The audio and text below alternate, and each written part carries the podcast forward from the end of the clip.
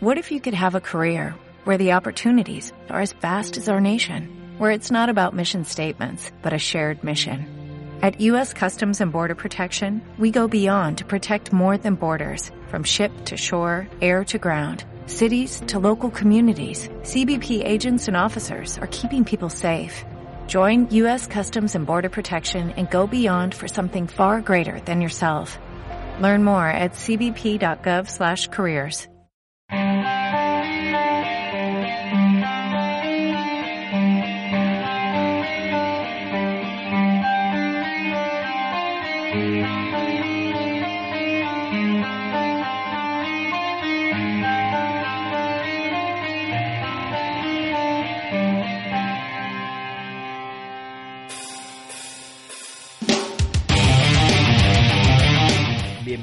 al podcast en español de la Alliance of American Football.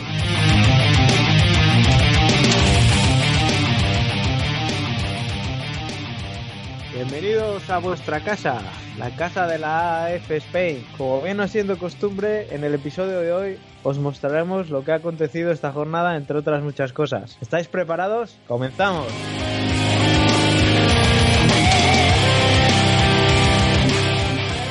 Voy a empezar por presentaros a nuestro equipo habitual. Desde Huesca, Alberto Bellera. Muy buenas, ¿qué tal todos? Encantado de estar aquí una semana más ahí con, junto a este equipazo. Desde Santiago, Lex. Buenas a todos, encantado de estar aquí otra semana. Desde Málaga, Enrique. Hola, muy buenas. Y también estarán con nosotros nuestros compañeros Coti del Bosque desde Vigo y nuestra conexión en Estados Unidos, Mar Magaña. Y yo soy Miguel desde Euskadi. Y una vez presentado el staff, pasamos ya a darle un poco de caña a esto. Bueno, sí, pues eh, bueno, estamos ya en el episodio 3 de, la, de este podcast de JF Spain y bueno, correspondiente a la Week 3 que nos ha dejado, bueno, unos resultados que parece que todavía no, no, hay una diferencia muy, muy, muy pequeña, ¿no? Pero la verdad es que son resultados ya con bastantes anotaciones y bueno, que cada vez estamos más enganchados, ¿no? Voy a ir comentándolos así un poco rápido. Eh, comenzamos con los Arizona Hotshots ante los Salt Lake Stallions, los que estos últimos se impusieron por 15 a, por 15 a 23, sí. Eh, luego seguimos con el Memphis Orlando, en el que los de Orlando se llevaron el, el duelo por 21 a 17. Y a luego pesar también... de que me gustara, no perdieron. Es decir, no le di el, el cenizo. No, te faltó eso, aunque eh, igual a otro equipo sí que lo diste, ahora lo veremos. Bueno, Luego eh, el equipo de uno de los que está hoy presentes aquí pues sigue ganando, llega a lo suyo 28-12 se eh, doblegó Birmingham Iron ante los Atlanta Legends, algo que comentar por aquí. Nada, nada, la costumbre ya. ¿No? ¿No, no te apetece decir el récord que lleváis? No, no, no. No, Con- no, no, no, no, no, no, digas. Hay que ser humilde, no voy a hacer sangre. Y luego ya para finalizar la jornada del partido en el que San Diego pues eh, se impuso por 31 a 11 ante San Antonio. Eh, tenemos ya un poco las, las estadísticas, bueno, la clasificación, eh, sobre todo en, en la conferencia oeste bastante más ajustada porque si bien comentábamos que había dos equipos que iban 2-0, que como eran San Diego Fleet y los Arizona, y los Arizona Hotshots, esta jornada ya está todo empatado porque ahora mismo están estos dos equipos que he nombrado están en- con récord de 2-1 y los San Antonio Commanders los Salt Lake Stallions van con un récord de 1-2. Vemos que la conferencia oeste se, se está yendo un poco apurada, ¿no, chicos? la verdad que está bastante, bastante re- en cuanto a victorias y, y derrotas. De luego, mm, todo lo contrario que la, que la este, que están los dos equipos destacados, tanto en victoria con 3-0 los, eh, Orlando y Birmingham y 0-3 Memphis y Atlanta. Está mucho más peleada la, la conferencia oeste. Efectivamente, como decías, Memphis y Atlanta, unos, unos equipos que aunque se siguen viendo destellos ahí de calidad, cosas eh, que son una buena base para la que construir algo, algo mejor de lo que se tiene ahora mismo, están dejando bastante que desear, al menos en cuanto a resultados, aunque si bien es cierto, pues como he comentado ahora, que Memphis estuvo muy cerca de poder llevarse la victoria ante Orlando, estuvieron ahí a cuatro puntos, pero bueno, Atlanta, eh, como digo, tienen bastantes cosas buenas, pero, pero los resultados no llegan. Memphis, eh, a pesar de todo, sí ha estado más apurado en esto, o sea, más apurado, más cercano, con un marcador más ajustado, tanto en este con último partido con Orlando, como con el que perdió por dos puntos con Arizona, estando pues casi todo el partido ganando. Eh, bueno, eh, puede ser brotes verdes, bueno, puede ser. Pero que los UI no valen. La cosa es que va perdiendo 0-3. Sí, ahí mm, yo lo veo un poco complicado ya. Eh, los partidos ya van pesando, ya son tres jornadas. Uf, 0-3, ¿eh? 0-3. Efectivamente, y bueno, a raíz de esto nos comentaba a través de Twitter, nos hacía una pregunta Pedro Navas en, en Twitter, arroba Pedro barra baja Navas barra baja S, que nos decía, tras las jornadas ya disputadas, ya disputadas perdón, ¿cuál es, a vuestro juicio, el orden de, de menor a mayor de potencial en los equipos? Eh, bueno, dice, dicho esto, For John, no sé si este comentario le ha gustado a alguien de, de esta llamada. No, sí, se, se, ve perfilado, más o menos es lo que está dictando un poco la clasificación en las conferencias, ¿no? Se, se ve mucho nivel eh, por parte de Orlando Apolos, por ejemplo, Birmingham en defensa muy muy bien, en ataque muchas cosas que pulir. Por la otra conferencia vemos que San Diego pues tiene sus cosas, pero para mí tienen hacen un buen fútbol y Arizona pues eh, en general muy bien, quitando Sí, bueno, yo- cosas puntuales. Pero vamos, como lo, lo que le pasó el otro día a Sucubi, que eso yo creo que luego Enrique tendrá algo que decir, pero bueno, vamos a, vamos a dejarlo ahí de momento. Sí, algo nos dirá. Por el momento, yo, a ver, no- por no entrar muy, muy enfocado a decir los, los equipos en una lista, simplemente voy a destacar que, bueno, como decías, me está gustando mucho lo que estoy viendo tanto de Orlando como de Birmingham, porque son equipos que, bueno, como comentábamos la semana pasada, que se está viendo que están dejando buenos resultados y aunque en algunos partidos eh, están yendo un poco más apurados, eso es una buena señal porque, como decíamos, es que saben llevar la presión, saben sacar adelante los partidos más apurados y es algo que les vendrá muy bien. Por la, eso por la conferencia este, por la oeste, la verdad es que me está gustando bastante lo que estoy viendo de San Diego Fleet. Mm, No sé, es algo que me dan, que me dan buenas sensaciones, pero todavía hay mucho que ver y sí que, si bien es cierto que tres jornadas todavía son pocas, aunque no sean muchas en total, eh, yo creo que sí que hay cosas que se van viendo. Sobre todo en la conferencia este se ven los, bueno, se ven las dos caras de la moneda, pero los dos extremos, diría yo, porque se ven dos equipos muy, muy, muy bien hechos, que están ya madurados y que van de cara a la, a la final, y otros que parece que han empezado muy mal y no se sabe, y Bueno, todo eso apunta a de- que no podrán. Ahí tengo que hacerte una puntualización. Eso de cara a la final todavía quedan jornadas, ¿eh? Que hay muchas veces que se empieza muy bien. Bueno, yo con los Bucks eh, este año, por ejemplo, ha sido ha sido claro eso, ¿eh? A ver, ya a ver cómo va. Sí, pero no sé, al menos a mí lo que me inspiran, obviamente no, no vamos a entrar en novedades como es que perfectamente puede pasar cualquier cosa y que luego se queden por el camino. Pero yo sinceramente es un, al menos bajo mi punto de vista, es un sentimiento que yo veo de que van a seguir bastante bien, al menos mm, por no decir los dos, uno de los dos de Orlando o Birmingham los veo llegando muy lejos. Y como decía, se ven los dos extremos, se ve que estos dos, estas dos franquicias por el momento están muy bien, pero también se ve la, la cara mala que es Memphis o Atlanta, que sinceramente creo que bastante tienen que cambiar para poder revertir esta situación y poder darle, como digo, la vuelta a este récord que llevan por el momento que es de 0-3. Sí, yo creo que en ese aspecto, sobre todo Atlanta, quizás Memphis, estas últimas jornadas, por lo menos ha visto alguna cosa así mejor, algún tipo mejor, pero con los Legends la verdad es que aún me quedan bastantes dudas. La verdad que Mem- Memphis eh, no, para mí no no ha jugado al nivel de otros equipos, pero está luchando los partidos, se mete los partidos, tiene momentos en los que desconecta un poco y tal, pero bueno, eh, el que no veo que, o sea, muchos visos de levantar el, la cosa es Atlanta. Atlanta, teni- yo- bueno, yo tenía esperanzas de que iba a andar bastante mejor. Pero bueno, visto lo visto, igual ahí he fallado un poco en mi predicción. Bueno, ¿y Sí, qué os bueno. parece si pasamos ya con los partidos? Por no alargar esto un poco y luego ya vamos comentando lo que vaya saliendo. Sí, sí, la verdad es que ya vamos a empezar a adentrarnos un poco en lo que ha sido la jornada, ya un poco enfocando más eh, cómo, ha salido- cómo han sido los partidos en concreto. Y vamos a comenzar, pues como había dicho, con el Salt Lake ante Arizona, del cual Mark, eh, nuestro compañero Mark Magaña, que bueno, no ha podido estar con nosotros en, en este programa, pero nos tiene algo que decir. Vamos a escucharle a ver qué, way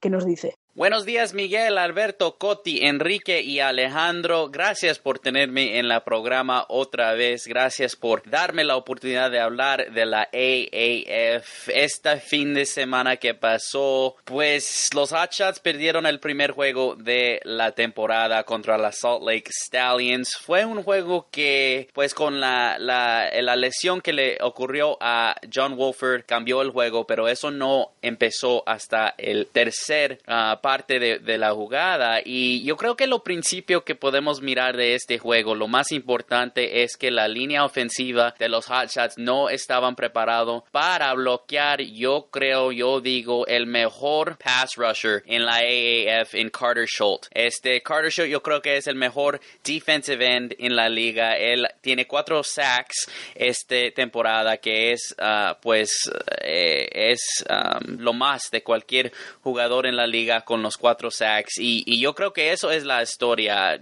Como, le, como les digo la lesión con John Wolford también contó era cosa que cambió el juego pero eso no ocurrió hasta más tarde en el juego. Ya por ese tiempo los Hotshots estaban fuera de ese juego. Este empezaron otra vez como despacio. En, la semana pasada la fin de semana pasada contra los Express también era lo mismo como ellos están teniendo como un, un difícil tiempo de empezar el juego. Como que hay un algo que, que, no están preparados al principio del juego y muchos de los equipos, pues los Express y los Salt Lake Stallions la segunda vez esta fin de semana pasada, este saltan arriba de los Hotshots y ya no, no se pueden, uh, no se pueden uh, poner en una posición para pelear para atrás y, y, ya cuando se dan su, cuando ya encuentran su ritmo, este, está muy tarde, ya están atrasados muchos puntos y yo creo que eso es la historia de los Hotshots moviendo adelante. Tenemos que ver los hachas empezar mejor. Tienen que eh, eh, dar un poquito más pues ganas al, principio. No sé cómo explicarlo más de eso. Es, es un poco raro eso pero yo creo que Rick Neuheisel puede cambiarlo. Yo lo he dicho antes uh, en el último en la última vez que hablamos les dije que yo creo que Rick Neuheisel es uno de los mejores coaches en la AAF y yo creo que ven ese problema y lo van a arreglar. La cosa es cuándo porque no hay mucho no hay no van a ser muchos juegos en este temporada temporada, no más 10, ya han pasado 3. Sí, están dos, ganan, dos ganadas y un, una perdida, pero este, vienen unos juegos que van a ser difíciles. Los Apollos van a ser difíciles de jugar. Este fin de semana que viene vamos a jugar contra los Legends y yo creo que ese juego, pues yo creo que los Hotshots pueden ganar ese juego, pero ya cuando vienen los equipos mejores como el Iron, todavía tenemos que jugar el Birmingham Iron, todavía tenemos que jugar los Apollos, todavía tenemos que jugar San Diego Fleet. Ah, así que unos juegos adelante que si los hachas empiezan como han empezado las últimas dos semanas, van a tener problemas. así que algo para ver moviendo adelante. Unos estadísticas del juego contra los Stallions que pues yo vi que, que eran importantes. Como les digo, Carter Schultz, eh, cuatro, cuatro sacks eh, esta temporada, pero en ese juego contra los Hotshots, nomás el juego ese tenía un sack, dos uh, tackles for a loss y dos uh, QB hits. Um, y eso yo creo que, pues eso, eso era, pues todo el juego. A mí todo el juego Carlos Schultz estaba atacando la QB, el QB de los Hotshots, que sea Wolford, que sea Trevor Knight, eh, los dos tenían mucho uh, presura temprano eh, en, los plays que iban a tirar la bola. Así que eh, yo creo que eso es lo más importante del juego. Pero todavía vimos unas cosas buenas de los hot shots. Rashad Ross, él está segundo en la liga de recepciones. Tiene cuatro touchdowns y 221 yardas. Este, uno de los mejores receivers en la liga de AAF esta temporada. Eso, ha, eso continuó este fin de semana pasada y va a continuar. Vamos a ver cómo los equipos que juegan contra los Hot pueden controlar a Rashad Ross y Josh Huff, que ya está empezando a poner unas estadísticas buenas también. Bueno, pues yo al hilo de lo que dice lo que dice Mark, la verdad es que es verdad que eh,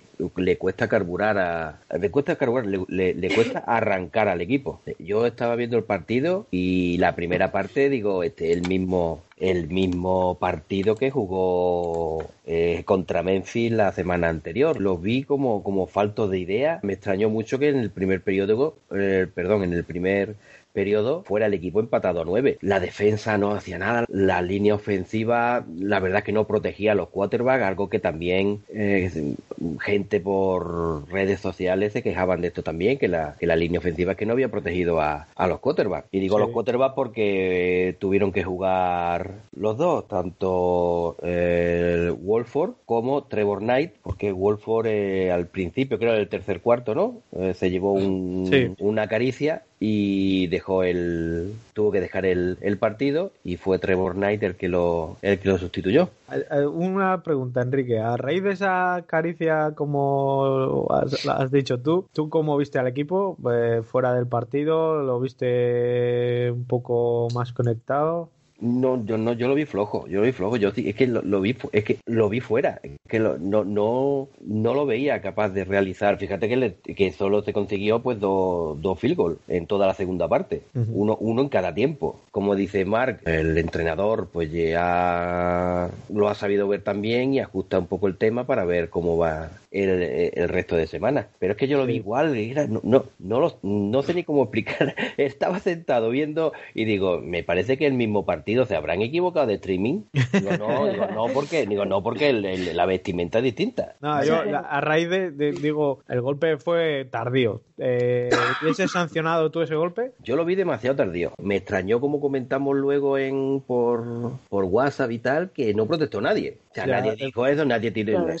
Yo creo que es que llega, llega, sí llega tarde, pero llega con la inercia. Entonces, ahí es, sí que podían haberlo sancionado, pero vamos, tú llegas, tú ten en cuenta que un tío de esos eh, viene a la carrera, que eso, y hay que parar el tren ese, ¿eh? No sé, uf, quizás no lo pitaron eh, más que nada por eso. Sí, puede ser. Bueno, yo también antes de, todo y también al hilo de lo que dice Mark, yo quiero destacar a un jugador y es Schultz de Salt Lake. ¡Wow! Madre mía. Este tío tiene que hacer un tiene que hacer un training para un training camp para cualquier equipo de la NFL. Yo creo que le estarán echando el ojo. Sí, ya las semanas anteriores había hecho Porque Sí, sí, vaya, eh, mm, me parece que lleva, ha comentado que lleva cuatro, ¿no? Cuatro sacks creo que lleva, cuatro sacks creo que lleva en la temporada y... Eh, sí, sí, perdona que te interrumpa, sí, efectivamente, como decías, cuatro sacks y es el, líder en sacks de toda la liga ahora mismo. Y perdona, sigue. Pero es que no, es que tú ves la defensa de Salt Lake y cuando va, se trata de parar a uno, allí ve a Schultz. Que está en un lado, se cae uno, está Schultz. Que se cae uno en la banda, es, es Schultz. Que alguien, que alguien en la grada va a pedir una cerveza y se cae, seguramente habrá sido Schultz el que la haya metido.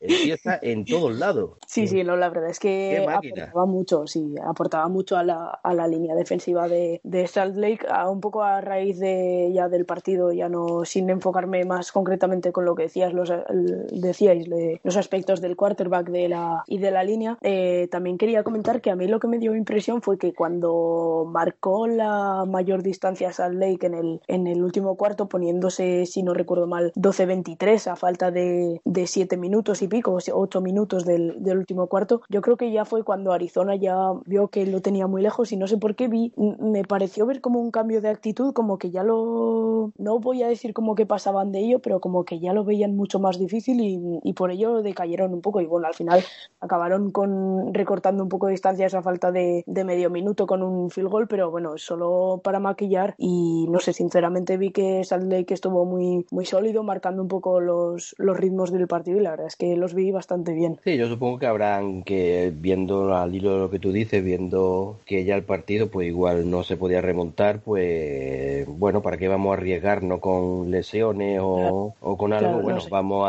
a, nadar y guardar la ropa, ¿no? Sí, a ver, yo he visto desde mi punto de vista, creo que había tiempo, bueno, muchas veces lo hemos visto que hay tiempo más que suficiente, son siete minutos para 11 puntos de diferencia, sinceramente no me parece nada descabellado. Lo tenían difícil, obviamente, es algo que en lo que imagino que todos coincidimos, pero no sé, lo vi un poco así y yo sería partidario de haber ido a por todas y oye, arriesgar. Si tienes una lesión, eh, son gajes del oficio, al fin y al cabo, pues eh, son las cosas que pasan en los deportes, ¿no? Sí, aparte que, claro, en, esta liga está casi hecha para eso, para hacer un escaparate, así que arriesga y busca lo mejor que, que bueno, que oye, que igual sale bien y eso va siempre a repercutir en, en favor tuyo. Efectivamente. Y bueno, antes que nada, ¿alguien tiene algo más que comentar para pasar al siguiente partido? No, por mi parte no. Bueno, pues ahora vamos a pasar al segundo partido de la jornada en el que se enfrentaban Orlando y, Memphis, los Orlando Apolos y los Memphis Express, en el que el encuentro terminó con un 21-17 favorable para, para Orlando. Eh, lo voy a comentar un poco. Eh, sinceramente me gustó mucho Orlando habiendo visto el encuentro y me gustó muchísimo el cómo, cómo quiso llevar en todo momento el, digamos, el ritmo del, del partido, la,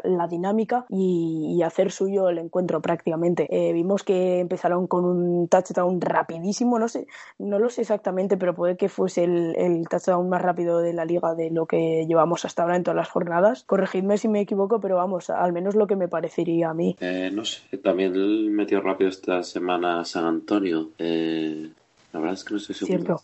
Bueno, en todo caso, es que en el, en el primer minuto, yo he cumplido solo un minuto de, encuentro, eh, ya estaban dentro de la yarda 5 rival y, bueno, eso, a falta de 13, bueno, al minuto siguiente ya habían transformado el, el touchdown a pase de, Gilbert, ya te digo, estaban en, en la yarda 4 y justo después en el, en el primer drive de Memphis eh, hicieron un primer down, consiguieron 3 yardas y en un segunda y 7 eh, hizo una intercepción Riser que, bueno, que lleva ya dos dos, intercepciones en total en la liga, si no me equivoco, y, eso, y veíamos que a los 4 o 5 minutos se veía Memphis eh, con un 6-0 en contra y que, y bueno, y que tenía la, la, bola Orlando para aumentar aún más la diferencia. Por eso sí que parecía que a mí me pareció ver un poco a Memphis como en apuros, como, como un poco nerviosos, por así decirlo, y bueno, sí que es cierto también que en el minuto 8 de, perdón, a falta de 8 minutos de la, del primer cuarto, pues ya eh, hicieron un field goal los de Orlando eh, para ponerse 9-0 y bueno, justo antes de terminar el primer cuarto fue cuando Memphis tuvo ahí la ocasión para cortar un poco las distancias, pero falló el, el field goal, por lo tanto se fueron al, al segundo cuarto con un, con un 9-0 favorable a los de Florida. Y bueno, en el segundo cuarto sí que es verdad que vi el ataque de Memphis un poco más, un poco más relajado, como jugando un poco más con cabeza, pero aún así, eh, bueno, no cambiaron los tornos, no pasó nada en el segundo cuarto, más que bastantes buenas defensas, sobre todo Orlando. La verdad es que, insisto, me gustó mucho. Y luego ya fue en el tercer cuarto cuando la cosa empezó a cambiar un poco. Parecía que, bueno, en el tercer cuarto hubo un parcial de, en todo el cuarto de 6-6. Eh, Memphis que cambió al quarterback eh, de Hackenberg, que era el que había iniciado el encuentro, y entró Mettenberger. Tampoco cambió mucho la dinámica, ya,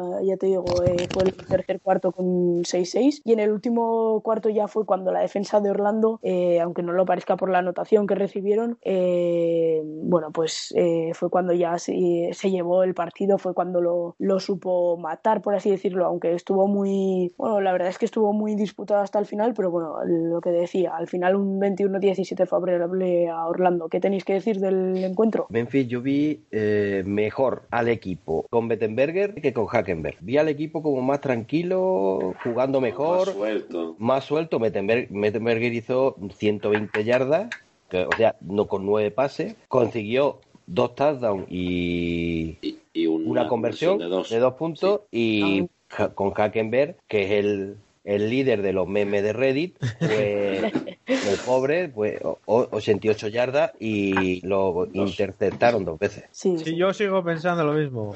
No está para estar en esta liga. ¿Está para alguna entonces? Para esta no. bueno, también el que quiero destacar para bien, para muy bien, que me sigue gustando mucho desde la primera jornada, aunque no se habló mucho, al menos no lo que debería de él, es Jared Gilbert, el quarterback de Orlando. Bueno, 207 yardas, eh, 14-28 en, en, intentos, eh, un touchdown facilito y la verdad es que yo vi que, que supo lidiar bastante bien con, el, con, el, con la defensa de Memphis y sinceramente lo vi liderando el ataque muy muy bien. Hay un pase que da bajo presión, que va corriendo hacia la banda con el defensa detrás pisando los talones y justo ve al receptor, no sé si era Hall o, Johnson, no, no ahora no caigo, no caigo muy bien, que le da un pase perfecto mientras eh, el receptor va de espaldas hacia la endzone y consiguen el touchdown. Sí, sí, hemos visto muchas muchas muestras de calidad, ¿no? Nos ha enseñado bastante lo que lo que tiene ahí, el brazo que tiene y la verdad es que yo estoy bastante tampoco voy a decir contento porque en este caso soy imparcial, pero la verdad es que me gusta mucho cómo ha surgido un quarterback que parece apuntar bastante bien y bueno, que eso, que hasta el momento lo está haciendo, lo está haciendo muy muy bien. También quiero destacar el, bueno, la defensa de, de, Orlando, que está, por ejemplo, el líder en las intercepciones de toda la liga es Terence Jarvin, que con tres intercepciones, que suma en todo lo que llevamos de liga en las tres jornadas, y luego también el que había comentado antes, Ruiser, que está el tercero, bueno, hay un empate ahí por la segunda plaza, tercera, cuarta, quinta y más, eh, con dos intercepciones. También vemos por allí a Erlo Kain, el número 59 de Orlando, con dos sacks, y bueno, sinceramente una defensa de Orlando bastante, bastante compacta y que está, está lo está haciendo bien su, su papel. Lo de Teres Jarvin, mm, creo, no sé si estoy equivocado o no, no sé si vosotros lo sabéis, creo que de las tres, de las tres interceptaciones que llevan, no sé si dos o una la retornó para, para touchdown. No sé si en la primera jornada hizo una, creo, de las dos que tuvo, una, una creo que la retornó. No te sabría decir ahora mismo, pero sí, sí puede ser. Pero vaya, también es otro de los puntales en defensa junto, vaya, es este jugador, es Jarvin, que son de los que por lo menos más, me están sorprendiendo junto con el anteriormente. Sí, según los datos, tiene tres, intercepciones. Sí, sí, pues eh, como decías, estabas correcto. Sí, en el, último cuarto del partido de Atlanta y Orlando, en el que, bueno, Orlando acabó ganando por una paliza 6-40. En el último cuarto, eso fue de hecho la, última anotación que interceptó te, eh, Terence Garvin y lo retornó para 51 yardas y haciendo así un pick six. No, bichito, ¿eh? Sí, sí para dejarle la novia. Te la intercepta también. y bueno, eso, tampoco mucho más que destacar, sí que lo que decíamos, el ataque de Memphis pues un poco bajo presión, tampoco estuvo muy mal porque, bueno, eh, Mettenberger tuvo, eh, hizo 120 yardas de pase, Hackenberg en 88 y bueno, también la verdad es que me gustó, tampoco fue lo que más destacaría, pero me gustó bastante el juego terrestre de, de Orlando, vemos que estaba bastante repartido, eh, fueron para Dernes Johnson, fueron 70 yardas, para Devion Smith 52 y bueno, ya Reto Gilbert que con, que con los Scrambles hizo 43 también. Veíamos a Kim Hunt que hizo 9 yardas y en total un, juego que estaba avanzando bastante bien. Sí que es verdad que yo lo que más destacaría serían los pases de, de Gilbert, pero bueno, vemos bastantes cosas que, que, gustan por parte de este equipo. Yo por eso decía antes lo de, lo de que los veo muy bien y los veo que van a ir para adelante porque estoy viendo bastantes detalles que, demuestran eso, al menos lo que me hacen a mí pensar. Pues sí, tiene esa pinta, la verdad. Y bueno, y ahora si, si tenéis alguna opinión más sobre este partido. No, yo creo que hemos desgranado suficiente, ¿no? Hemos dado un poco...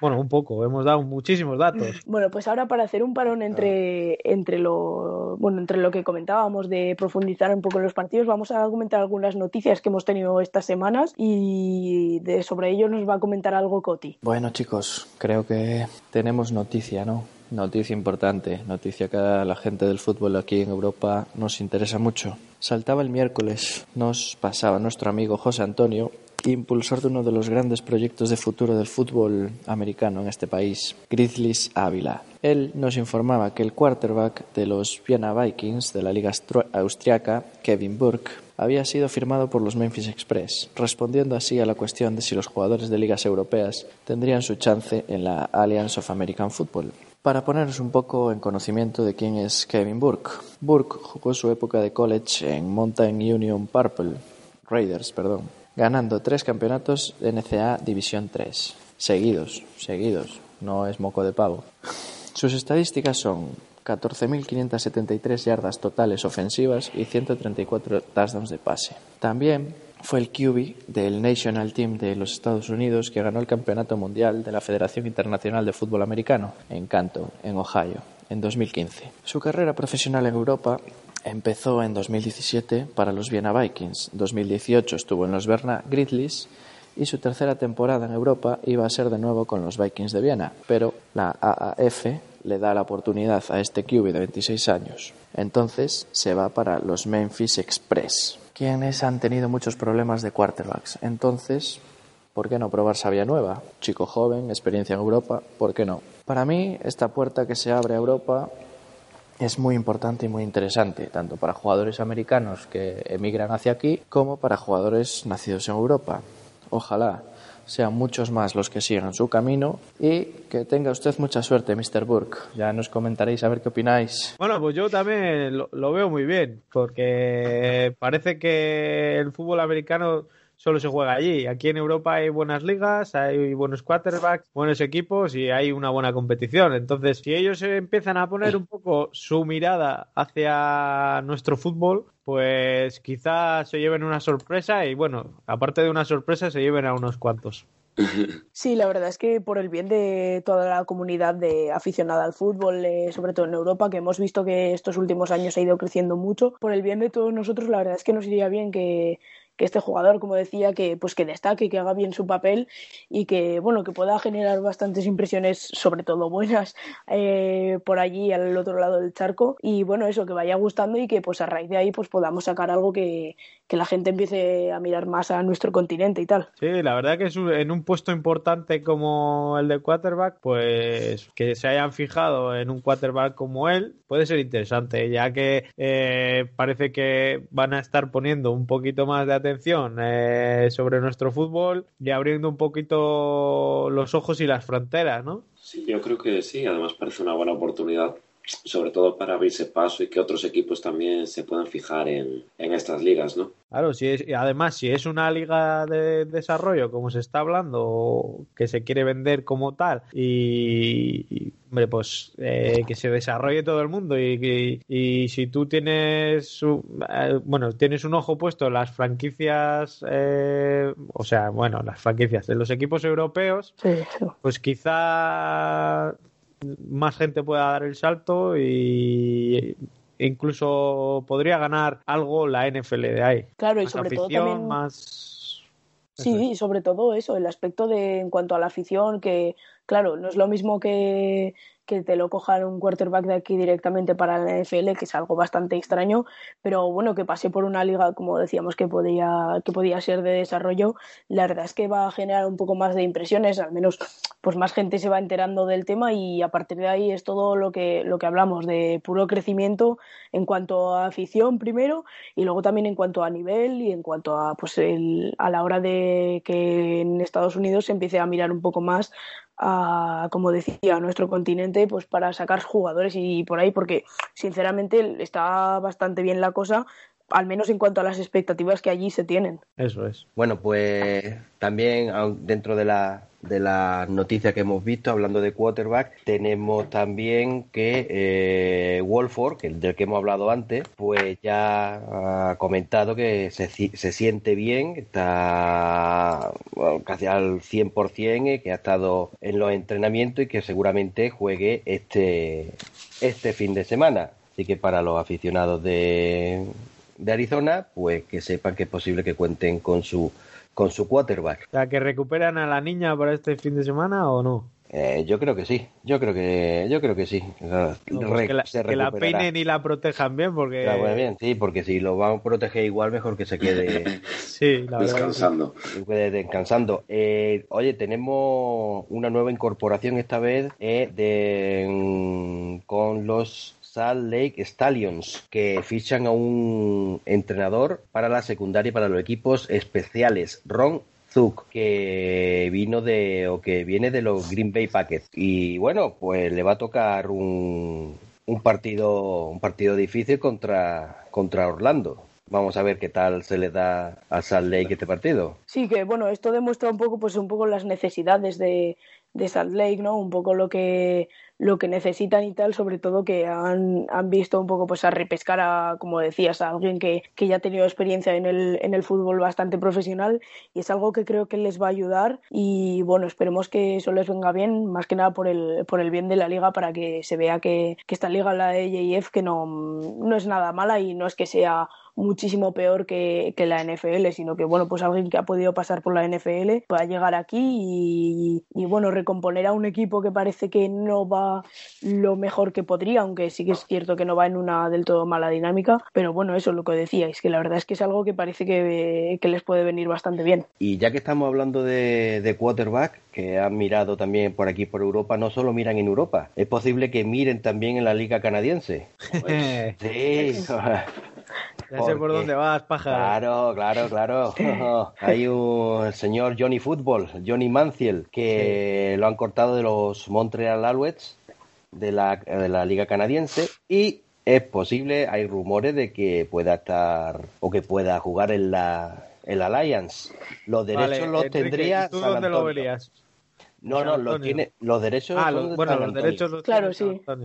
Pero de todas Otra formas, cosa es que ¿qué San? Antonio. Pues espérate, de todas Ah. formas, porque desde la desde la liga ya han dicho que no van a mover nada y si lo hacen es primero eh, descubrir por qué lo la- por qué lo han lo han lo cortado, por qué lo han cortado y ya después que esté completamente libre de eh, de lo del equipo, por de cualquier tema legal o cualquier cosa, pero libre de, de su equipo en- eh, canadiense y a partir de ahí ya pues oye, a lo mejor entonces pinta peor, ¿eh? Cuando salen eh, tantas cositas por ahí que sí, a ver cómo está esto, lo otro, igual ha Sí, sido un corte por algún tipo de cosa. Al menos la impresión que dejan. equipo, pero bueno, Sí, al menos eso- esa es la impresión, lo que decías, Miguel, de la impresión que dejan a, a la- a los que lo vemos desde fuera. De todas formas, como, como decía Enrique, los derechos los tendría San Antonio Commanders y todo sería ver si están suficientemente contentos o conformes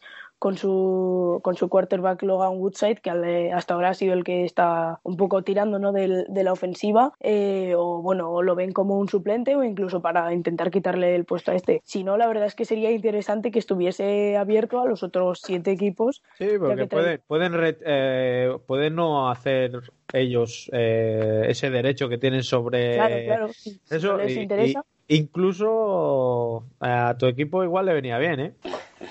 Sí, bueno, a mi equipo no sé, ya no sé cómo, cómo nos puede venir cada cosa y ya no sé si, si se nos viene aquí Tom Brady, no sé si vamos a ir a mejor o a peor, pero bueno, de todas formas, eh, lo que digo sería algo que traería bastante, bastante salsa un poco por el hecho de a ver qué, a qué equipo ir, va a ir o incluso si no va a ir ninguno, no sé, de todas formas, como decíais, es algo que todavía se verá y bueno, eh, no sé si pinta bien o mal, pero pinta que algo, algunas movidas nos vamos a, a oler. Hombre, pero esto Eh, pinta bien para la, para la liga, pinta bien en el sentido de que se habla de la liga, Eso es. se, Sí, sí, sí, es como- eh, y eso es, es Entra un nombre gordo. Eh, Claro, no entra un nombre, claro, y es publicidad que es lo que lo que necesita esta liga para intentar consolidarse antes de que llegue antes de que llegue la, la XFL a competir con todas. Vamos Bueno, a eso, eso ya lo veremos. Sí, Sí, eso lo sí, comentaremos si tiene en que competir solo con la F pues, y luego ya intentar echarle el guante a la hermana mayor. Pero mm, vamos a ver. Bueno, ya todo esto, eh, si os parece, paso con, con lo siguiente que tenemos. Y es que Mark, nuestro compañero Mark, que también nos tenía que comentar una noticia que, de la que nos enteramos hace muy poco. La verdad es que bastante curiosa. A ver qué nos dices, Mark. Bueno, es la, es la retirada del dorsal número 19 de Arizona Cochos. Él lo explica muy bien. La otra pregunta que me preguntaron es esto de los 19, de los 19, el número 19 que van a retirar los Hot Shots. Eso viene de un, ah, un fuego que incendió en 2013 en Arizona que se llama el Yarnell Hill Fire.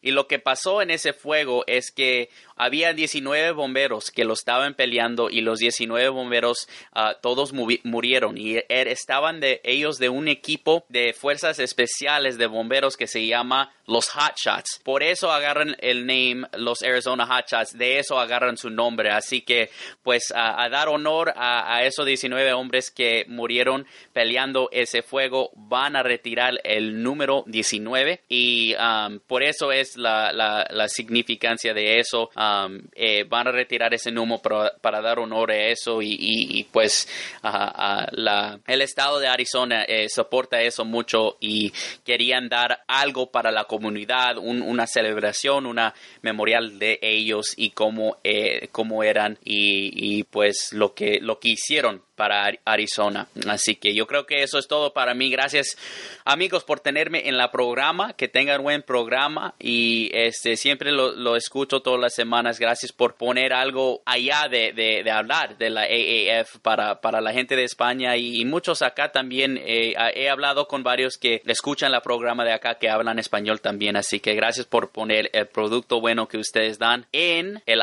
iVox para que todos escuchen. Tengan buenas tardes, buenos días, buenas noches. No sé qué hora van a oír esto. Me despido. Bueno, pues sí, totalmente de acuerdo. La verdad es que como apuntaba Enrique antes, que bueno, es algo, un gesto bastante bastante bonito, bueno, un tanto curioso y que, bueno, al fin y al cabo da buena publicidad a la liga y que yo creo que, que hará tener un, un, poco subir la reputación, ¿no? ¿Qué os parece? No, pues eso vaya, como he dicho, un gesto muy bonito y bueno, pues poco más, poco más se puede decir.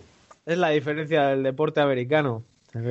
Cuida mucho esos detalles. Sí. Eso es, y parece y parecen tonterías puntuales que igual aquí en Europa retirar una camiseta cuesta muchísimo, pero allí, allí con esas cosas las cuidan, cuidan a la gente, cuidan al deportista.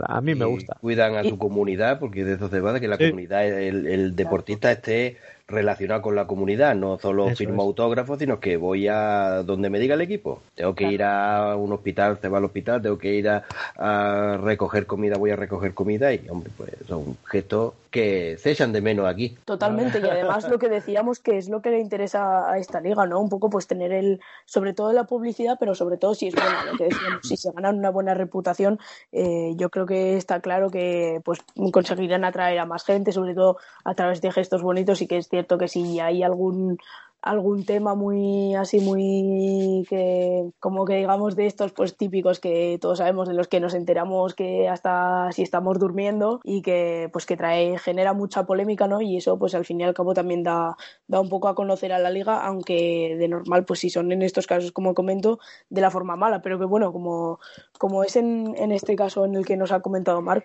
pues la verdad es que es un detalle como decíamos muy bonito y que al fin y al cabo es cuidar cuidar la imagen y la reputación eh, dicho esto, vamos a ir ya con el tercer partido y era en el que se enfrentaban los, los Atlanta Legends y los Birmingham Iron. A ver qué nos dice Coti, vamos a volver a escuchar su voz. Hola de nuevo chicos, os dejo por aquí mi pildorita del partido de Birmingham contra Atlanta, para vosotros, para nuestros seguidores, que al final son los que hacen este podcast grande. Bueno, voy a comentar un poquito el partido, 28-12 para Birmingham. Sin embargo, las estadísticas las comentaremos hacia el final, si os parece bien. En este partido, Birmingham supo hacer su juego, provocaron los errores de Atlanta y, lo más importante, supieron aprovechar sus errores. No obstante, los Legends empezaron muy bien, conectando varios pases, y llegando a tener una cuarta y gol en la yarda 1 de Birmingham, pero no sabemos si por falta de suerte o de confianza hicieron que Matt Sims, en vez de lanzar el balón a su jugador, a su receptor, se lo lanzase a la espalda del defensa, un pase que debería ser touchdown en cualquier liga. El problema para mi gusto, para mi idea, para mi forma de ver el fútbol, fue un problema de lectura, porque si no me equivoco, el receptor número 89 estaba solo en el flat. Bueno, sin embargo, después de este los receptores de Atlanta siguieron haciendo grandes jugadas sobre todo Malachi Jones, pero al llegar a la red zone se atascaba el equipo y se quedaban solo con los tres puntitos del field goal. En el segundo cuarto parece ser que la ofensiva de los Iron podía empezar a carburar, a funcionar y la defensa mantenía el nivel que lleva teniendo todos estos partidos, consiguiendo su primera intercepción de la tarde por parte del defensive Jack Tocho. Gran jugador Tocho, no solo por el nombre, sino por las lecturas defensivas que hace. La siguiente jugada es peculiar, porque en un pase de largo largo de Luis Pérez, la defensa de Atlanta decide pegarse un tiro en el pie, para variar. Entonces cometen un pass interference en su yarda 5 que permite en el siguiente drive a Trent Richardson anotar el primer touchdown de carrera de la tarde. No obstante, Atlanta no se rendía y arrancaban con un gran drive. Pero eso va a quedar en tres puntos debido a que el quarterback cometía un fumble que aunque recuperaba su receptor, los dejaba en cuarta y largo. En el tercer cuarto continuamos con el recital defensivo de Birmingham. ¿Qué nivel tiene esta defensa? Es espectacular. Provocan un fumble de los de listo, de los de jugador veterano, Beniquez Brown, exjugador de Green Bay. Después viene un field goal después de esta jugada y una gran defensa de Birmingham de nuevo les deja preparados un drive que Birmingham ejecuta perfectamente un drive muy largo con muy buenas jugadas, sobre todo el receptor número 17, Damian Washington. Buenos primeros downs y culminan con el segundo touchdown de carrera de Trent Richardson. Llegado el cuarto cuarto, sobre la mitad del cuarto, de nuevo otra intercepción. El crack de esta liga, uno de mis jugadores favoritos, el descubrimiento del año, el mejor cornerback que has visto en la AF, futuro NFL, Hall of Famer, bueno, igual tanto no. Jamar Summers, quien pone en una buena posición de campo con su intercepción al equipo. En la yarda 23, si no me equivoco, yarda 23 de Atlanta. Un buen manejo del reloj por parte de Birmingham hace que Trent Richardson anote su tercer touchdown del partido. Qué partidazo de Richardson. Con el partido ya casi finalizado, Matt Sims conecta un pase de touchdown de 23 yardas para su receptor número 13, Monty Crockett. Pero aún habría tiempo para más tensión, más salseo. Una conversión de onside, creo que es la primera que vemos en la liga, si no me equivoco. Con suerte, por cierto, de no ser interceptada. Pero aquí llega la jugada a la defensa para tomarse su venganza. En el siguiente drive, llega la tercera intercepción a Sims por parte del defensive back número 20 Max Redfield. Aquí se finaliza el partido.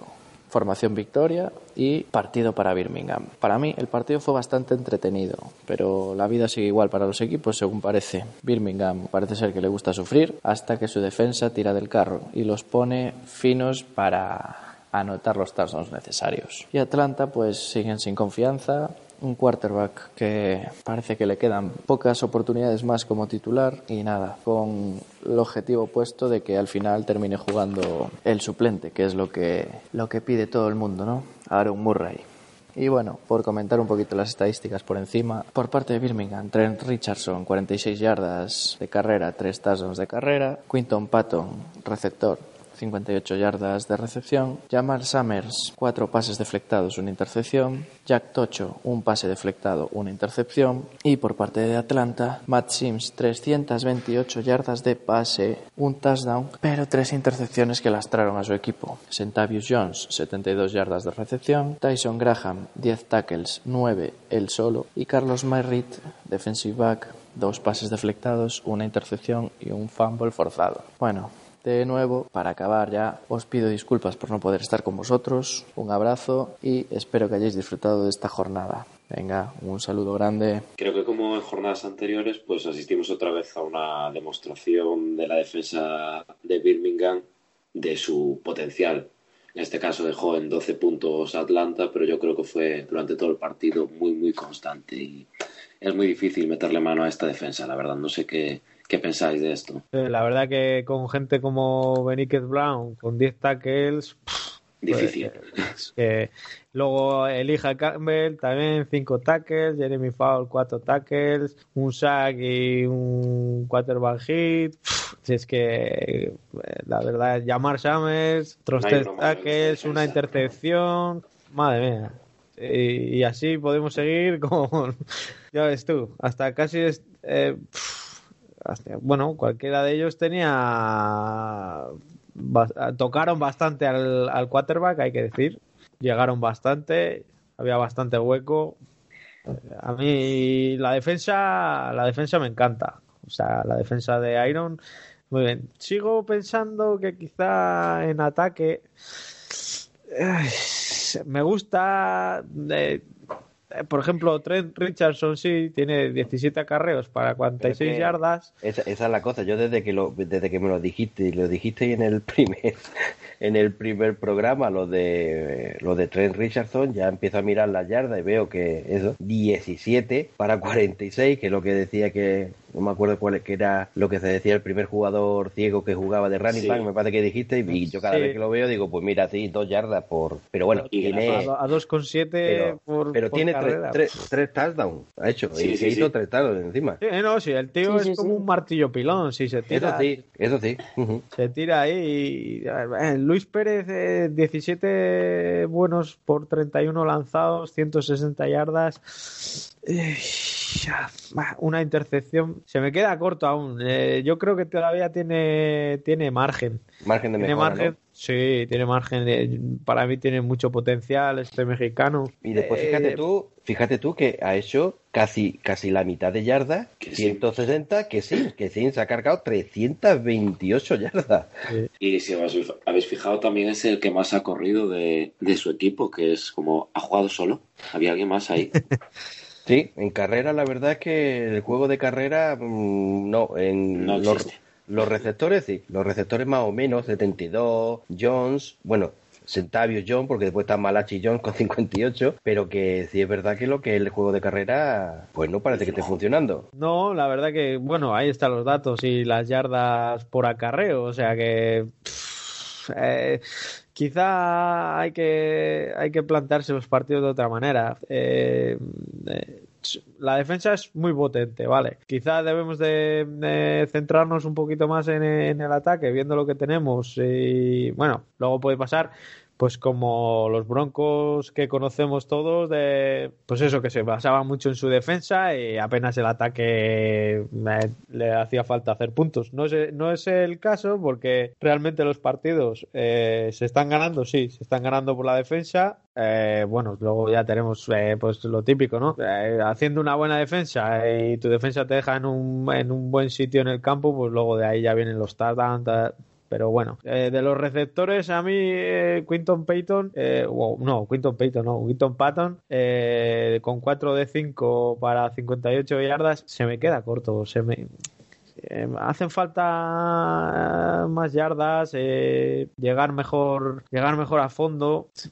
No sé, no me acaba de convencer. No sé si lo estáis notando, pero Sí, algo se nota. Y a raíz de esto, y perdonad que, que interrumpa aquí un poco, nos decía, como he comentado antes, le he dicho alguna pregunta que nos había lanzado, Pedro Navas otra vez, eh, nos decía que, que nos había parecido el partido de- del ciego ahí eh, en Atlanta y yo sinceramente es que lo vi muy bien. eh, Son, eh, son tres touchdowns, eh, 47 yardas, la verdad es que, o sea, perdón, 46 yardas y, y bueno, la verdad es que bastante bien para, para ser ciego, ¿no?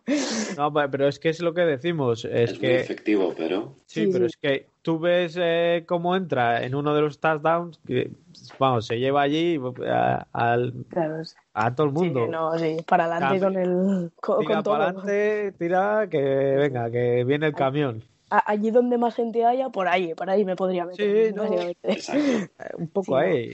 De todas formas, un poco comentando ya el partido en general, sinceramente yo lo vi como, aunque, aunque tú digas, pues obviamente visto desde el, desde el punto de vista de eh, un poco más, pues como destacando todo, sinceramente lo vi como una lección de juego de Birmingham a Atlanta, una más que, que recibimos los de Atlanta, pero bueno, al fin y al cabo, pues oye, eh, todo tiene que haber en esta liga, no va a ser todo, todo buenos equipos, pues mira, a alguno le ha tocado empezar pues con una primera temporada muy mala, pero bueno, al menos por el momento, pero bueno, lo que decía Birmingham Iron es que está bastante bien, yo los estoy bastante bien en los Sí, dos pero- lados del campo, la verdad, y no Pero sé. es a lo que vamos. Eh, por, eh, Birmingham Iron muy bien en defensa, pero el resultado es 12-28. O sea, lo Sí. visto en el terreno de juego en defensa no, no tiene nada que ver con lo visto en ataque. Claro, sí, sí. Pero bueno, de todas formas, lo que decía, yo sinceramente los vi muy bien, muy, muy compactos. Sí que es verdad, pues que quizás de cara a dentro de unas jornadas ya enfrentarse a equipos que, pues que ya han jugado muchos partidos, que están también en una dinámica muy buena, pues seguramente faltarán bastantes cosas que todavía, pues obviamente llevamos tres jornadas todavía, pues está todo todavía por ajustar, por terminar de ajustar. Pero bueno, lo que decía, la verdad es que yo vi, yo vi una clara superioridad de Birmingham y, y poco más que destacar.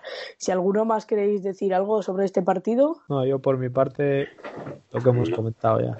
pues ahora vamos a pasar ya al, al último partido de esta jornada 3 y es que se enfrentaban San Diego Fleet y San Antonio Commanders. Eh, Lex, ¿qué nos tienes que decir de este partido? Sí, bueno, pues una jornada más. Comentando un partido de San Antonio y vuelven a perder. Mm, bueno, tradición, ¿no? No, bueno, Pues- tampoco yo les dije hace dos partidos Sí, que bueno, como me gustaba San Antonio y iba- iban cuesta abajo. Tenemos aquí a los cementeros, Miguel, ¿qué hacemos? nada. ¿Nos vamos o qué? Nos dejamos el podcast. Déjalos que esta semana juegan con mi equipo. Si, si quieren seguir en esa ¿Algún equipo línea. No, no, pues ahora se va a hacer el contragafe, ¿eh? espero. Sí. Bueno, pues el partido, la verdad es que comenzó muy de cara para San Antonio. En la bueno, en el primer lanzamiento de, de, San Diego ya consiguieron una intercepción y en su primer pase, en el primer pase del quarterback ya fue un touchdown para 47 yardas. Y comentabas antes lo del touchdown más rápido, pues lo han conseguido de calle. 13, 13 segundos de partido para el primer touchdown San Antonio. Pues sí, sí, la verdad es que estaba equivocado yo antes, pero sí que me sonaba que, que había sido rápido, pero no vi exactamente cuánto, pero sí, sí, sí, que es verdad que... fue en nada, o sea, y de hecho empezaron un poco como la semana pasada, dominan el primer cuarto, un cuarto la verdad es que muy, muy bueno. Sí, Muy bien en defensa. Otra cosa a destacar también, igual que la jornada pasada, han hecho exactamente lo mismo. La segunda jugada ofensiva de San Antonio la dirigió Williams, el, otro quarterback del equipo, Marquis Williams, que parece que ya es una tradición o es algo instaurado en el equipo. Marquis Williams que tuvo Sí, cuatro intentos de pase, cuatro completados, 21 yardas, pero... sí, todos pases muy sencillos, pero bueno, luego también en carrera fue el segundo jugador con más yardas de carrera, 33 yardas en el partido, o sea,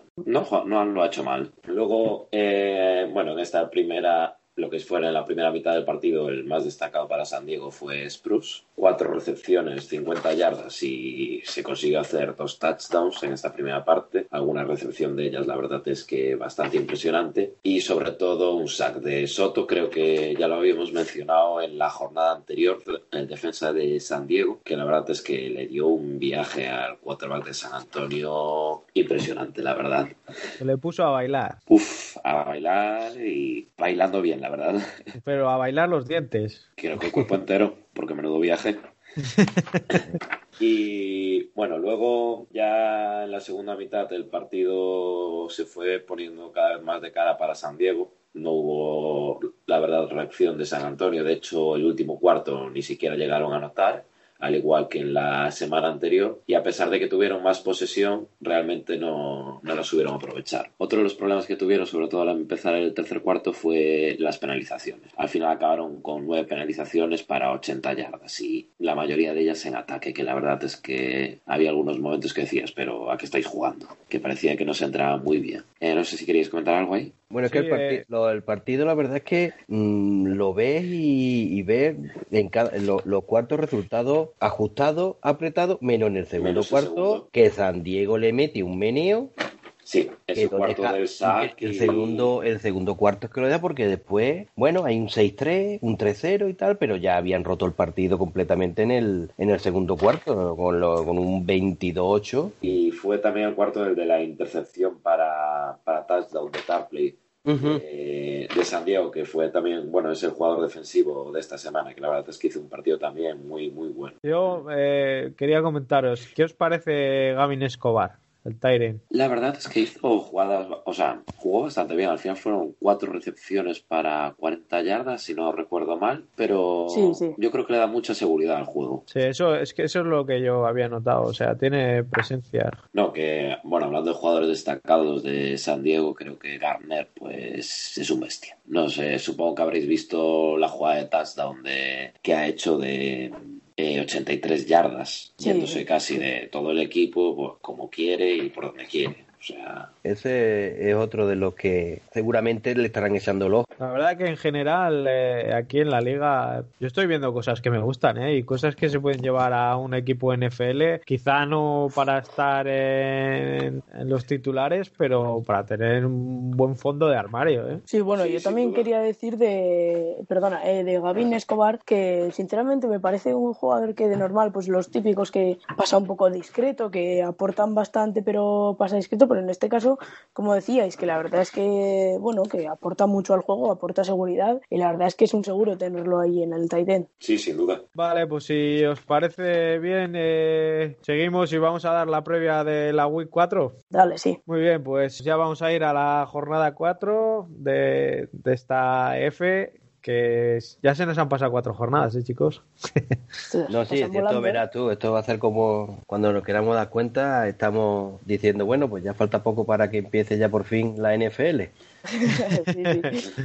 bueno, pues voy a ir con los partidos. Eh, el sábado a las 22 horas, Side Lake Stallions contra Orlando Apollo. Eh, bueno, estoy dando el horario aquí, eh, horario peninsular. ¿eh? luego, en la madrugada del sábado al domingo a las 2 de la mañana, Memphis Express, San Diego Fleet. Luego ya el domingo a las 22 horas, Birmingham Iron, San Antonio Commanders pinta muy bien ese partido. Y luego a las 2 de la mañana del domingo al lunes, Arizona Hotshot, Atlanta Legends. Yo destaco el partido de Birmingham San Antonio como el mejor de la jornada, no es porque esté Birmingham, sino porque me parece hay que ver, hay que partidazo, ¿eh? Birmingham, mm, qué gran equipo tienen. Vamos a ver qué es lo que pasa. No, vaya, yo creo que. no, ese cenizo no me ha gustado, ¿eh? No, bueno, yo creo que, hombre, San Antonio estaba dando buenas impresiones, viene de una derrota de un correctivo severo y supongo que, bueno, que tiene que, intentar levantarse y, Birmingham con la confianza que tiene tener un, un 3-0. La verdad es que pinta bastante buen partido. Sí, lo, que pinta un poquito peor es ese partido de las 2 de la mañana, Arizona Hotshot, eh, Atlanta Legends. Uf complicado para los de Atlanta eh, levantar un poquito la cabeza allí, ¿eh? Sí, bueno, la verdad es que será un partido difícil como parece que se nos van a presentar todos ya de ahora en adelante, pero bueno, sinceramente yo creo que eh, es un partido clave para poder levantar la moral, ya que si quizás si lo hacemos dentro de, ya no voy a decir una, pero sí dentro de dos o tres jornadas quizás sea demasiado tarde y yo creo que ahora mismo es el momento para, para bueno, pues para revertir totalmente la situación, eh, quedarse con las cosas buenas y a partir de ahí pues formar un, como si fuese un nuevo equipo, pero en la nueva jornada 3, olvidar las tres jornadas anteriores y bueno, intentar ya lo que decía, revertir la situación y de ahí para arriba. Pero bueno, sinceramente creo que creo que será bastante difícil y siendo bastante pesimista, que es como soy de normal, me parece que, no va a ser así las cosas, pero bueno, ojalá, ¿no? Bueno, tú al final eh, tienes que ir al baile, intentar llevarte a la guapa, ¿no? No vas a ir eh, con, joder, pues eh, hoy creo que vuelvo solo a casa. No, hay que ir a bailar. Y ese día hay que bailar con la más guapa y con la más fea. Y si te puedes llevar a la guapa y si no, te llevas a la fea. lo que se pueda, se intenta. Claro, sí, o sea, a ver, es, es, lo que decías, que al fin y al cabo es intentarlo y no tienes prácticamente nada que perder. no, tienes, no, no, hay que ir con el partido perdido antes de que empiece. Claro, por eso. Una cosa son las expectativas y otra la mentalidad. Eh, puedes ir con las expectativas de que probablemente te salga mal y tal, pero la mentalidad tiene que ser eh, concentrado en el partido y concentrado en que puedas revertir la situación. Eh, sinceramente, yo creo que si se va con una mentalidad que sea la adecuada, se pueden sacar bastantes cosas buenas y poner en, apuros a, Arizona, pero bueno, a partir de allí todo se verá. Enrique, ¿y tú qué opinas de ese partido? Que te veo que ahí tienes algo puesto, ¿no? No, bueno, yo que si Arizona empieza el partido como ha empezado los otros dos, pues me he hecho temblar, porque Memphis estuvo a punto de ganar y no hubiera pasado nada si gana, porque iba dominando todo el partido. Y aquí pues bueno Salt Lake también bueno pues ganó bien y dependerá de, esto vaya a ver cómo, cómo se toma cómo toman se toman el partido. Y estos tipos de partidos tal y como está no hay es lo que has dicho no hay nada que perder hay que salir a ganar hay que salir a, a, disfrutar de esto hacer un escaparate un escaparate para para el resto de gente y hay que intentar dar siempre lo mejor aunque vaya eh, 0-8, ¿no? Da, igual, hay que ir porque para eso te intenta, bueno, pues para eso se ha hecho esta, esta liga. El sol sale todos los días, o sea que... Hay otro partido también interesante, que es el de, lo, de Orlando contra Salt Lake, porque a Salt Lake creo que le ha venido muy bien esta victoria contra Arizona, que están así más, ¿no? puede estar más, más crecido, y Orlando que sigue su marcha. Sigue para adelante, sí. Mira, voy a arriesgar voy a decir que le van a meter mano a Orlando. Esta jornada, sí. Hay que meter dinerito ahí. Bueno, bueno, bueno, bueno, bueno, bueno, Hombre, no me... Tampoco voy a decir que no me extrañaría, pero sería algo que yo lo veo posible. No voy a, a entrar en lo que puede pasar ya más concretamente en el partido, pero sí que es verdad que Salt Lake, si se fija en lo que en las cosas malas, ¿no? que puede sacar de Orlando, tiene, tiene por dónde tirar y al fin y al cabo es en lo que se basa un partido, de buscar los, las carencias del rival y, y, tirar por ahí. Sinceramente no creo que vaya a pasar lo que decías, pero bueno, yo creo que sí que será un partido que estará bastante igualado. Sí, todo dependerá también si consiguen parar un poco el ataque de Orlando, de Gilbert, la verdad. Es que la Ahí verdad que, la clave. que Salt Lake tampoco, ah, o sea, no ha estado jugando tan mal, ¿eh? Va a haber un buen duelo ahí de Schultz contra a ver si caza a Gilbert de vez en cuando, ¿no? Sí. va, a estar, va, a estar, va a estar bien. Sí, sí, a ver si le ponen serios apuros porque la verdad es que eso podría determinar bastante el encuentro, sobre todo al menos por la parte de, de la ofensiva de Orlando. Y ahora, si os parece bien, vamos a ir ya con, a contestar un poco las preguntas. Espera, espera, espera, espera, que nos falta el. Memphis San Diego. Cierto es. El Memphis San Diego, un, Me- un Memphis que lleva dos partidos ahí, ahí, ahí, ahí, va 0-3, pero do- Ya no los dos últimos, los dos últimos, que no va hasta Hackenberg, que igual es Mettenberger seguramente el titular, o sea que a lo mejor por ahí salen ganando algo. Y bueno, Memphis ha estado, la verdad que eh, está 0-3, pero lo, do- el partido contra Orlando perdió de poco, y contra Arizona también, vamos, podía haberlo ganado.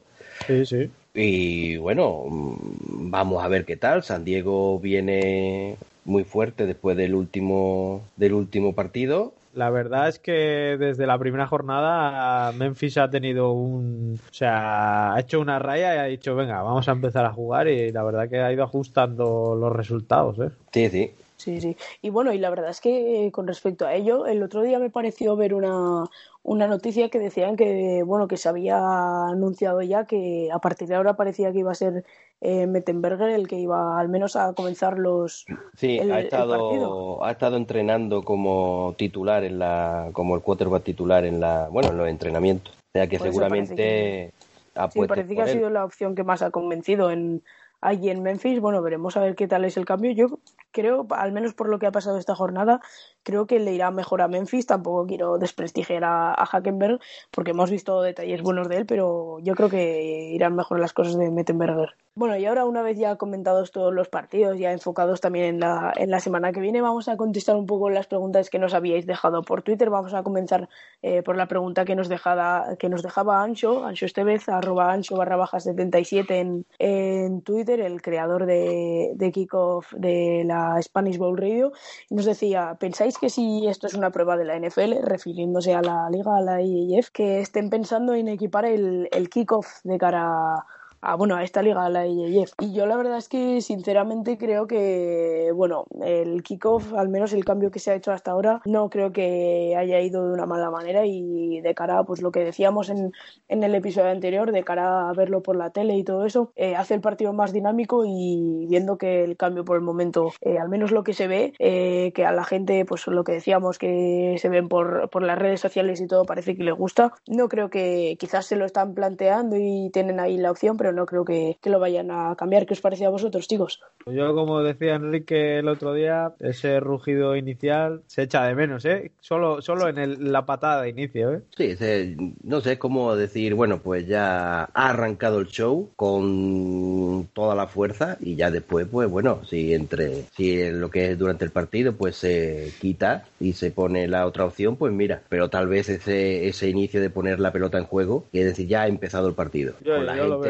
rugiendo, con la gente rugiendo, eh, eh, hombre, eh, dentro de lo que es esto, pues hombre, es, es- es épico, ¿no? Dentro de lo que supone esto épico aquí en el, en el, en un deporte. Eh, con un nombre como Al- Alliance of American Football que te dice, bueno, somos la alianza, ¿no? Pues métele algo épico ahí, venga, el primer saque, ¿a quién le toca? Venga, pues recibes. Hala, el primero, punto.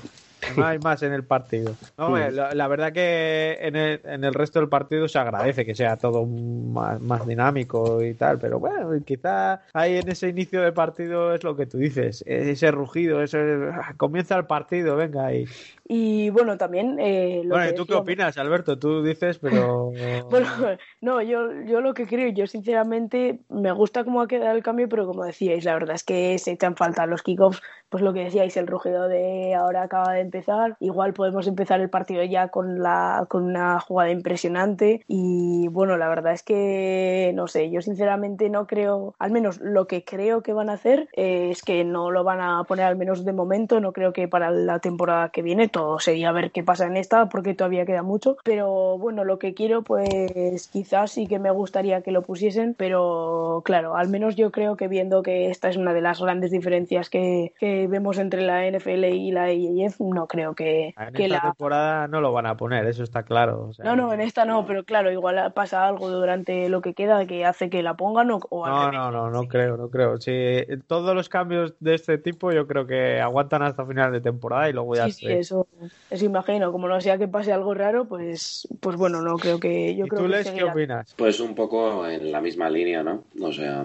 están bien, pero creo que es eso, es lo que le da el toque de distintivo. Es un poco en lo que se basaban para diferenciarse, yo creo, de la NFL y mostrar esta imagen de nueva liga. Y a no ser que cambien mucho las cosas, supongo que lo seguirán manteniendo para la próxima temporada también. Bueno, y además ahora ya para seguir, eh, vamos a, ir con las, eh, las encuestas que poníamos por Twitter. Empezamos la semana pasada con, con, la, bueno, con el tema de los kickoffs y en esta semana os preguntábamos, ¿creéis que se debería proteger más a los quarterbacks? Sobre todo pues teniendo en cuenta los big hits que habíamos presenciado, algunas cosas que habíamos visto y las respuestas eran sí están desprotegidos, en la que votaron el 13% de, de los votantes, eh, no, no corren riesgo, que lo votó la mitad de, de la gente que votó y ni una ni otra, que era el 37% la, que, la gente que está de acuerdo con esto. Chicos, ¿vosotros qué pensáis sobre esto? Dale, No, Enrique. pues. O Lex, venga. Nada, o sea que tampoco le están pegando tanto, solo está marcando un poco el territorio a las defensas, ¿no? Pero bueno, no está mal. Bueno, yo sinceramente creo que, a ver, sí que es verdad que habíamos visto algunos, pues como decíamos, algunos, algunos golpes un poco tardíos, o otros quizás demasiado fuertes, pero yo creo que alguna vez lo hemos comentado y es que esto caracteriza un poco la liga, ¿no? Es algo a tener en cuenta como que aquí se van a tener que dar hostias y no es como en la NFL que, que allí pues sí que están un poco más protegidos. Aquí si se les da, se les da bien y oye, pues mira, pues algo, por algo estás en, en el fútbol y si no haber jugado al soccer, porque si no, Pues yo pienso que eso, que a mí, a mí no me parece tan excesivo. O sea, el fútbol es un deporte de contacto, eh, tú juegas de quarterback y mi, mi objetivo es pillarte. Y si encima de pillarte te puedo eh, dejar un recuerdo, no, dejar un recuerdito para que sepas que estoy por aquí y que como te descuides te voy a volver a dar, este deporte es así. y no dejarte dormir bien. A ver, sí, es lo que dices. Aquí al fin y al cabo se trata de dar. Y, y lo comentábamos hace un par de episodios, si no recuerdo mal, que aquí la gente se está ganando el trabajo y el sueldo. Y pues mira, pues es la manera en la que se tiene que, que ganar lo que digo, el trabajo y el sueldo. Pues oye, hay que dar y, y si se da, pues se da bien. Y ahora vamos a escuchar No, la, voz es de- como- la voz del afectado. No, es, es como, como tal vez dijiste y no afectado a mí, a mí no me han dado.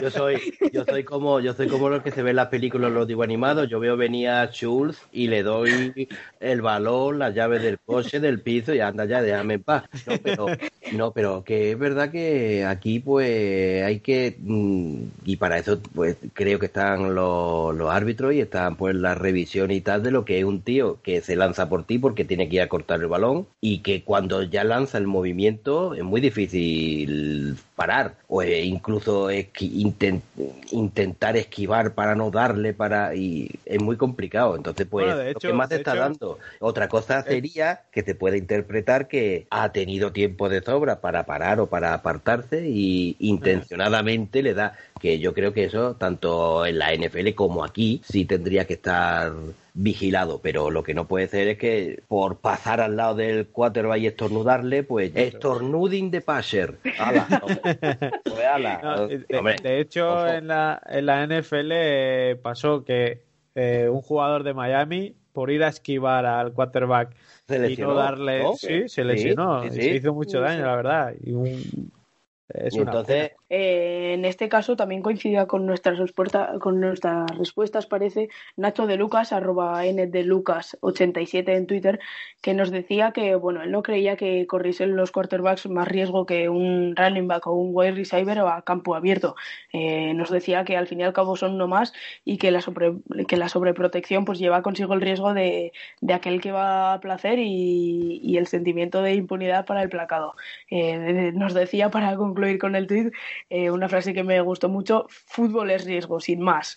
Y sinceramente yo, como decíamos, es que coincido, si se da, se da bien. Y bueno, eh, hay que caracterizar esta liga por algo. Eh, no me importaría que fuese porque, porque los golpes son, son fuertes. De hecho, en este deporte, pues eh, es lo que caracteriza un poco eh, este juego, ¿no? De- bueno, yo me he documentado algo y aquí en España había un equipo que se acudía bastante bien, era conocido por ello, eran los Panteras de Madrid y se hicieron un, nombre aquí en, el fútbol europeo de que eran unos, unos tíos que se acudían duro, ¿eh? O sea, y estamos hablando a nivel nacional. O sea, eh, que el fútbol es, es lo que tiene. ¿eh? O sea, tú cuando entras por la puerta al campo, ya sabes que ese día eh, puede ser puerta grande o camilla. Sí, sí, sí, totalmente. Y bueno, ya para acabar, también nos decía, nos preguntaba a través de iBooks en, los comentarios de nuestro último episodio del 2, nos decía de la vid, hola, gracias por este nuevo programa.